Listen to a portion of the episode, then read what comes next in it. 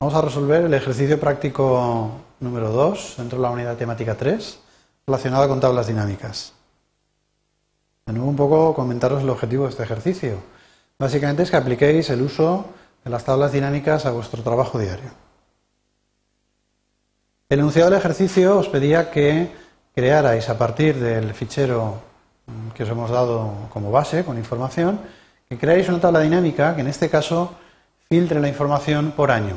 Es decir, es básicamente la misma información del ejercicio número uno, donde eh, vamos a tratar de filtrar la información, de limitar que la información que se muestra aparezca toda, sino que queremos determinar el resumen de determinada información. Y simplemente que examinéis un poco cuáles son los resultados una vez filtréis esa información. En realidad nos están pidiendo una hoja de cálculo, perdón, una tabla dinámica en la que eh, se muestre una estructura similar a esta.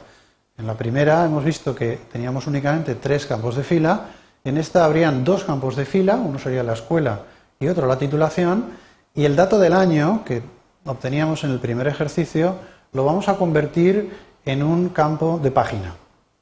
Antes de nada deciros que esto sería muy sencillo de conseguir a partir del resultado del primer ejercicio, simplemente arrastrando el dato del año a la zona de los campos de página que, como sabéis, está en la parte superior de la, tabla dinámica. Aún así yo lo voy a resolver desde el principio. Bien, veamos cómo lo haríamos. De nuevo voy a partir del archivo que os damos como origen de información y a partir de él voy a acceder de nuevo al menú datos para arrancar el asistente de tablas dinámicas. La primera parte del asistente va a ser idéntica a lo anterior, es decir, Seleccionamos la opción de generación de tabla dinámica y el origen de los datos es la tabla que veis debajo. El rango es el mismo, en esto no voy a incidir. Y fijaros que en este caso, como lo estoy haciendo sobre un archivo en el que ya existe una tabla dinámica, es posible que os enseñe el mensaje que veis. El mensaje que veis os hace una pregunta, si queréis hacer uso de tablas dinámicas que ya existen o no. Yo voy a utilizar eh, la opción no para generar tablas dinámicas independientes dentro del mismo libro, aunque sepáis que se puede utilizar también la, la otra opción. Por último, voy a llegar al paso 3 del asistente, donde básicamente, accediendo al botón de diseño, vamos a diseñar una nueva tabla dinámica, en este caso con las particularidades que pide el enunciado. Fijaros, la diferencia con lo anterior básicamente radica en que la columna año de los datos de origen, en este caso, es un dato, un campo de página. Por lo tanto, en vez de arrastrarla como antes a un campo de fila, la voy a arrastrar a la zona de campos de página. Esto me va a permitir posteriormente filtrar la información de la tabla y escoger pues, uno o dos o los años que yo considere para resumir. El resto es básicamente igual que antes, es decir, arrastrando el botón que identifica la columna de la escuela, en este caso lo voy a dejar en las filas, igual que antes. Y el botón que identifica la titulación del alumno y lo voy a arrastrar también a la zona de filas como hemos hecho antes. Bien, con esto aceptaríamos el diseño. Perdonar, hay una cosa que me he dejado, nos falta incluir un campo de datos.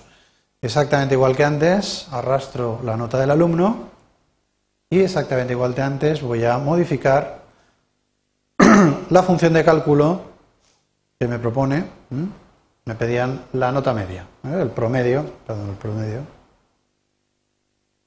el promedio de la nota del alumno. Aceptamos, como os decía, el diseño de esta nueva tabla dinámica y finalizamos el asistente. Bien, con lo cual obtenemos una tabla dinámica distinta. ¿eh? Fijaros que de nuevo aparece la barra de herramientas, la lista de campos, pero la información que os está enseñando la tabla es distinta a la de antes. ¿En qué difiere? Pues difiere en que el año, como veis, está en la zona superior, fuera de la tabla dinámica, y por lo tanto se utiliza como un campo de filtro. Si a mí ahora, por ejemplo, me dijeran, oye, yo quiero obtener esta tabla, pero quiero limitarlo solo a un determinado año, pues veis que el campo de página que hemos incluido en la parte superior tiene un desplegable, de forma que si yo lo utilizo, lo despliego, pues me dice cuáles son los valores posibles por los cuales yo puedo filtrar. Y me dijeran, oye, no, son los datos del año 2006. Pues en vez de todas las ocurrencias, selecciono solo las ocurrencias que tengan año 2006. Y al aceptar este filtro, no se ha visto porque es muy rápido, pero el dato de la tabla, el dato que se ha calculado, en este caso toda la información de las medias de los alumnos, pues se ha recalculado. De esta manera yo podría fácilmente separar los cálculos en función del año, que es lo que tengo filtrado a nivel de página. ¿eh? Podríamos ahora volver, cambiar, mostrar los datos del año 2005 y vemos que las medias pues son distintas. Por supuesto, siempre podéis volver a la situación original y es, a partir del campo de página, desplegar entre sus posibilidades de filtro y seleccionar el ítem todas. Todas, digamos, que desharía el filtro que hayáis podido aplicar. Por lo tanto, al seleccionar el ítem todas y aceptarlo, volveríamos a resumir toda la información que está en la hoja original. Y esto ha sido todo en este ejercicio. Espero que os haya sido útil.